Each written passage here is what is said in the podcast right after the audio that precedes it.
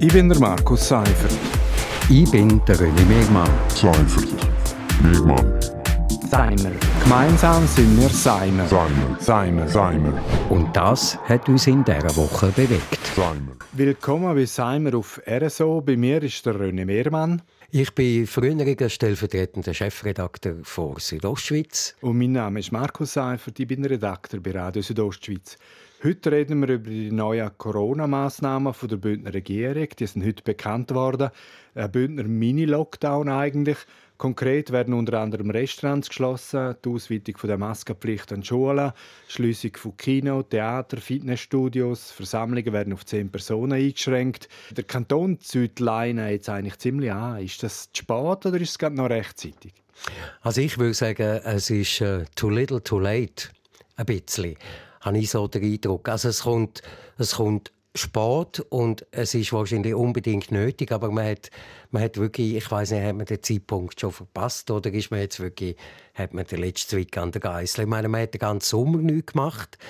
Man hat gewusst, im Winter kommt das wieder, man könnte sich vorbereiten.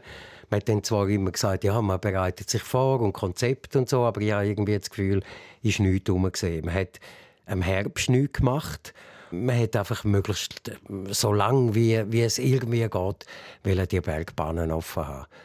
Also neben Schliessungen und Kontakteinschränkungen äh, gibt es neu auch eine Teststrategie. Also soll viel mehr getestet werden, wenn nötig flächendeckend, ganze Belegschaften von Betrieben etc. In einer früheren Ausgabe von Seimer haben wir das eigentlich schon mal so gefordert. Äh, das hätte man auch schon früher können. Das hätte man auch schon früher können. Für mich hat man irgendwo, eben, man hat die Zeitpunkte verpasst. Also wenn, wenn die Regierung sagt, ja, wir haben dann am 16. Oktober haben wir gemerkt, dass die Zahlen nicht zurückgehen und immer raufgehen, dann haben wir dann die erweiterte Maskenpflicht gemacht. Warum hat man diese Massnahmen nicht dort schon äh, ergriffen? Ich kann es irgendwo nicht verstehen. Ich meine, der November gehört doch im, im, im Tourismus in Graubünden zu, zu einem so einem Zwischensaisonmonat. Meistens ist alles zu. Äh, die Leute gehen noch mal in die Karibik in die Ferien, bevor sie dann in die Wintersaison steigen. Man hat das nicht genutzt. Man hat alles offen lassen, anstatt dass man gesagt hat, jetzt machen wir einen Monat zu, vielleicht auch anderthalb bis, bis zu Weihnachten. Und dafür haben wir dann Wintersaison. Ja, das hätte wahrscheinlich viel weniger wehtun als jetzt. Also, und äh, wenn man das anschaut, im Nachhinein ist es klar, ist es immer leicht, zum Kritisieren. Äh, Graubünden macht ja vieles richtig, aber wie gesagt, es ist einfach ein bisschen spät und es ist jetzt eine sehr sensible Zeit vor Weihnachten. Es wird wahrscheinlich sogar noch härter als im Frühling jetzt, auch wenn die Läden offen haben. Und es ist schon, schon sehr optimistisch, wenn man das Gefühl hat, wir können jetzt die Fallzahlen noch markant senken, bevor die Wintersaison richtig losgeht. Also das habe ich mich auch gefragt. Also äh, Beispiel Deutschland. Deutschland hat viel strengere Maßnahmen, äh, Österreich auch. Und äh, die sind trotz, trotz äh, zum Teil rigorosem Lockdown in Österreich sind ja immer noch nicht dort, wo sie eigentlich hätten hinwollen zum jetzigen Zeitpunkt. Also ob dann da so die ein bisschen stärkere Massnahmen wirklich verheben und äh, die Weihnachtsferien garantieren, da bin ich mir noch nicht ganz sicher. Die Frage ist dann, was ist der Plan B, wenn das nicht gelingt? Also müssen wir den Graubünden abriegeln, Touristen aussperren und äh, wie im Frühling der Zweitwohnungsbesitzer sagen eigentlich, äh, bleiben Sie doch bitte daheim.